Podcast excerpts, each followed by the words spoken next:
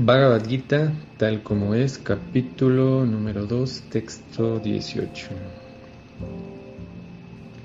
Traducción y significado por Bhaktivedanta Swami Prabhupada. El cuerpo material de la entidad viviente eterna, indestructible e inconmensurable, tiene un final con toda certeza. Por lo tanto, pelea oh descendiente de Bharat. Significado. El cuerpo material es perecedero por naturaleza. Puede que perezca inmediatamente o puede que lo haga al cabo de 100 años. Es solo una cuestión de tiempo. No hay ninguna posibilidad de mantenerlo indefinidamente. Pero el alma espiritual es tan diminuta que ni siquiera puede ser vista por un enemigo, ni que hablar de ser matada. Como se mencionó en el verso anterior, es tan pequeña que nadie puede tener ni idea de cómo medir su tamaño. Así que desde ambos puntos de vista no hay ninguna causa de lamentación, porque a la entidad viviente tal como es no se la puede matar, ni tampoco es posible salvar el cuerpo material por, por ningún periodo de tiempo, ni protegerlo permanentemente. La diminuta partícula del espíritu total adquiere este cuerpo material conforme a su trabajo y en consecuencia se debe hacer uso de la observancia de los principios religiosos. En los Vedanta Sutras, a la entidad viviente se le califica de luz, porque ella es parte integral de la luz suprema. Así como la luz del sol mantiene al universo entero, asimismo la luz del alma mantiene a este cuerpo material. En cuanto el alma espiritual sale del cuerpo material, el mismo comienza a descomponerse. Por consiguiente, el alma espiritual es lo que mantiene a este cuerpo. El cuerpo en sí carece de importancia. A Arjun se le aconsejó que peleara y que no sacrificara la causa de la religión por consideraciones materiales relativas al cuerpo. Texto 19. Traducción. Tanto el que cree que la entidad viviente es la que mata como el que cree que ésta es matada carecen de conocimiento, pues el ser ni mata ni es matado. Significado. Cuando a una entidad viviente encarnada la hieren armas mortales, ha de saberse que la entidad viviente que está dentro del cuerpo no es matada. El alma espiritual es tan pequeña que es imposible matarla con ningún arma material, tal como se hará obvio con los versos subsiguientes.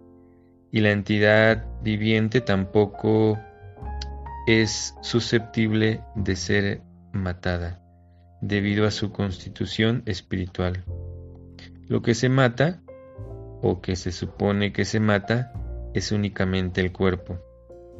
Esto, sin embargo, no alienta en absoluto a matar el cuerpo. El mandamiento védico dice, Mahim Syat Sarva Bhutani Nunca agredas a ningún cuerpo.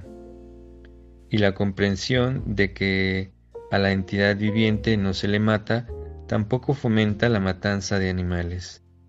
Matar el cuerpo de cualquiera sin la autoridad para hacerlo es abominable. Y es un hecho punible, tanto en la ley del Estado como en la ley del Señor. A Arjun, no obstante, se le está haciendo matar por el principio religioso, y no caprichosamente. En este significado se nos está mencionando eh, a la entidad viviente, el, alma o el ser o la jiva, como a veces también se menciona en estos textos, mm, o el espíritu, cuando encarna, eh, si es herida con armas o de alguna otra manera también, eh, se está explicando que el alma nunca muere, solamente el cuerpo es el que muere. Y como Prabhupada mencionó, en realidad eh, se pareciera que muere, o no, pareciera que esa persona mata. Y que en realidad tampoco es que el cuerpo muere, el cuerpo en realidad de alguna manera siempre está muerto porque es materia. En realidad la materia es, es inerte en el sentido de que se vuelve activa cuando hay eh, una energía espiritual que es la que hace que, que interactúe, que tenga vida. Y,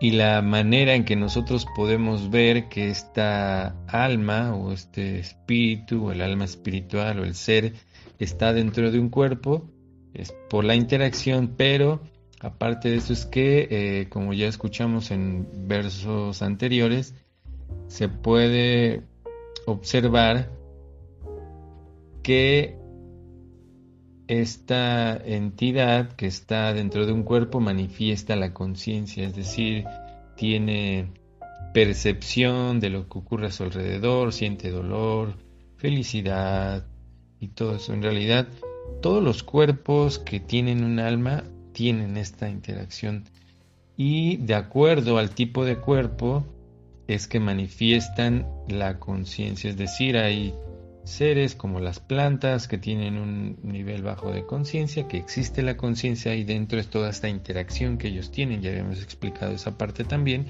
Después vienen también los animales y así, y los seres humanos, que es el cuerpo que puede o que tiene la capacidad de, elevar la conciencia a su máxima capacidad, es decir, a, volver esa conciencia eh, conciencia espiritual. Así es que, como entendemos, se entiende, y como mismo está explicando Prabhupada, que el hecho de que se diga que no somos el cuerpo no quiere decir en, primer, en primera instancia, como decía el verso, uh, himsa, eh, bueno, ya conocemos muchos la palabra himsa, que quiere decir no violencia, y himsa es lo contrario, es violencia, cometer algún tipo de violencia, y eso lo hizo muy famoso eh, el eh, Buda, de uno de los objetos o de las razones principales por las que aparece Buda en este mundo es para eh, propagar esta filosofía de ahimsa. Todas las personas que, que se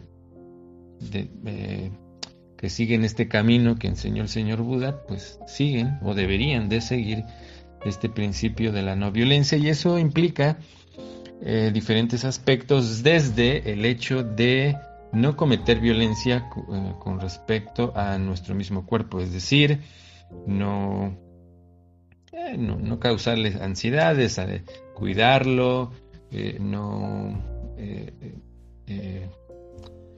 intoxicarlo, como, como no, sí, no darle cosas que, le hagan mal.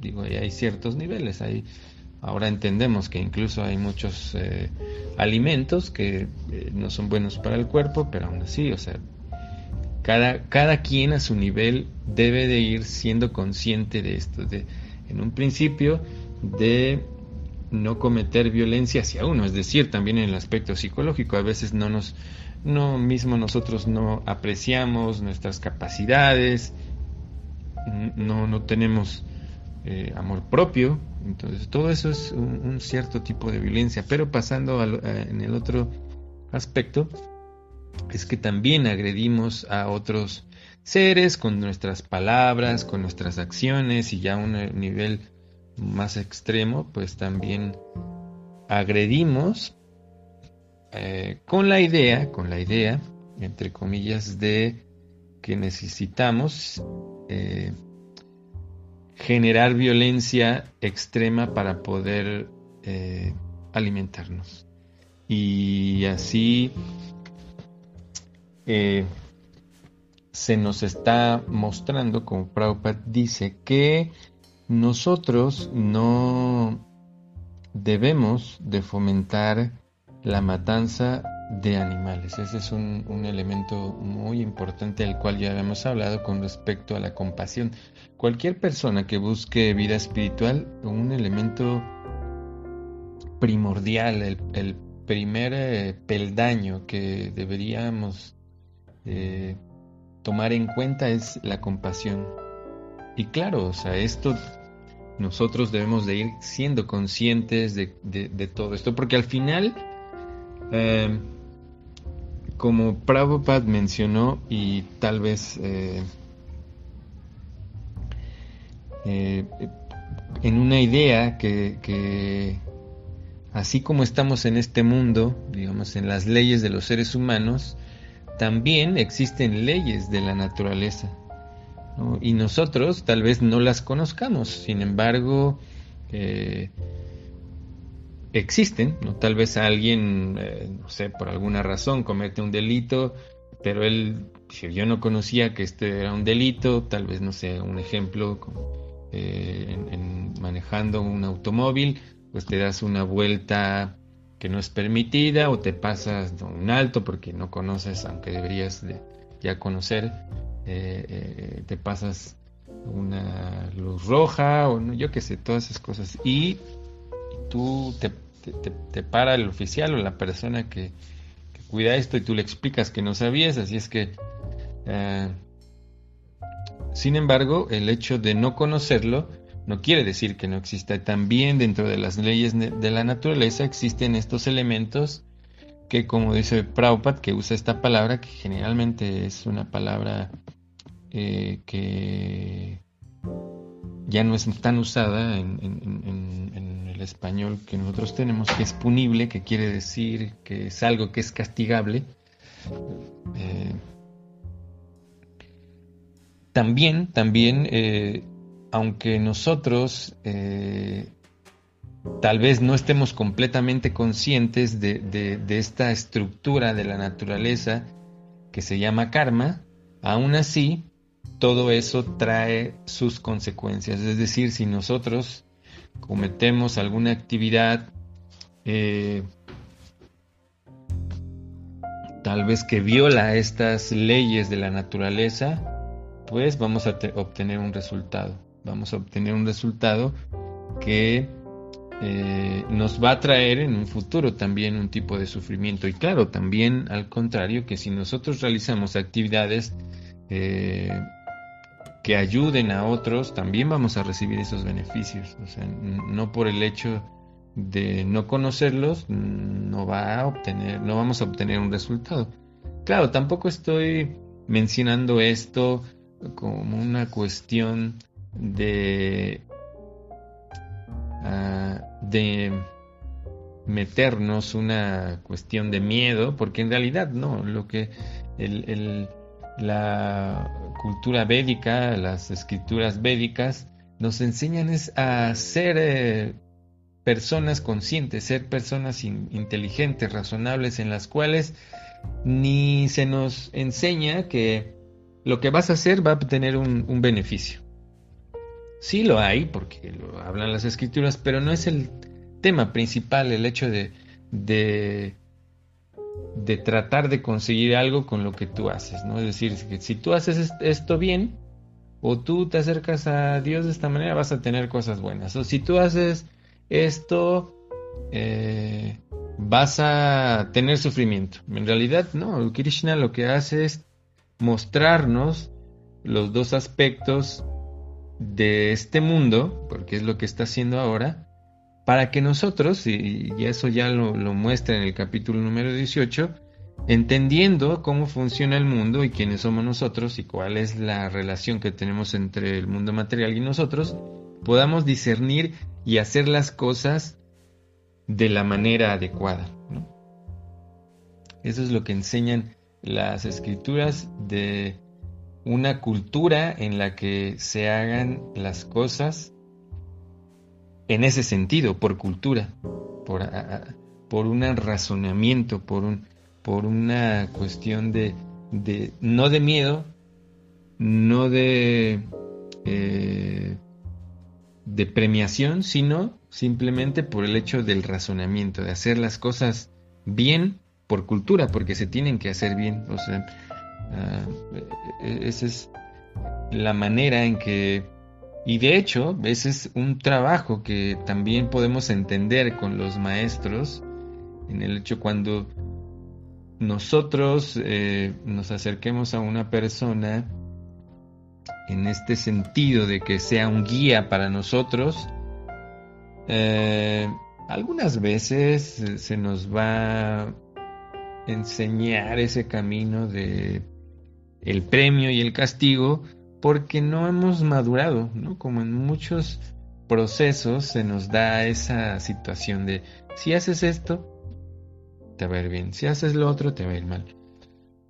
Porque muchos de nosotros estamos en una carencia de, plena conciencia, de llevar muchas reglas en ese sentido. Pero gradualmente vamos a ir entendiendo, vamos a ir tomando conciencia de nuestros actos, de, vamos a ir razonando. Y ya eso simplemente se da como una cuestión de cultura, como se está mencionando acá, ya hemos eh, escuchado acerca de los brahmanas.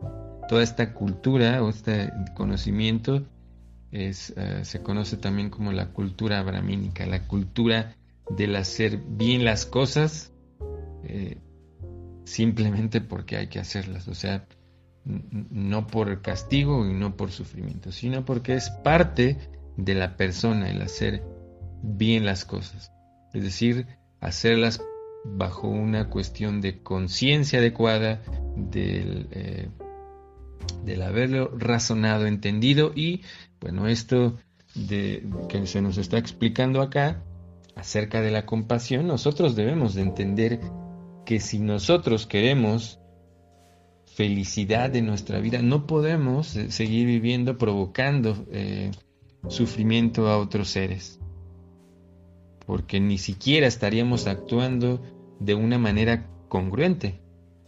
Si yo en este mundo quiero felicidad, no puedo ir por la vida eh, también pensando que otros seres, por el hecho de no hablar nuestro idioma, de, pensar que esos seres no tienen un alma como la mía, porque también hay esas formas de pensamientos que no todas las almas son iguales. En realidad, todas las almas son iguales, simplemente están habitando diferentes cuerpos de planta, de animal, de ser humano y algunos incluso, ¿no? Podemos ver que también hay ese tipo de pensamiento en la cual que porque si tú eres de tal lugar o eres de tal color o hablas cierto idioma, también eso es, también eh, no tener una conciencia global. Y no solamente en eh, la cultura védica se nos enseña la cuestión global, sino la cuestión universal en la que todo, todo ser vivo es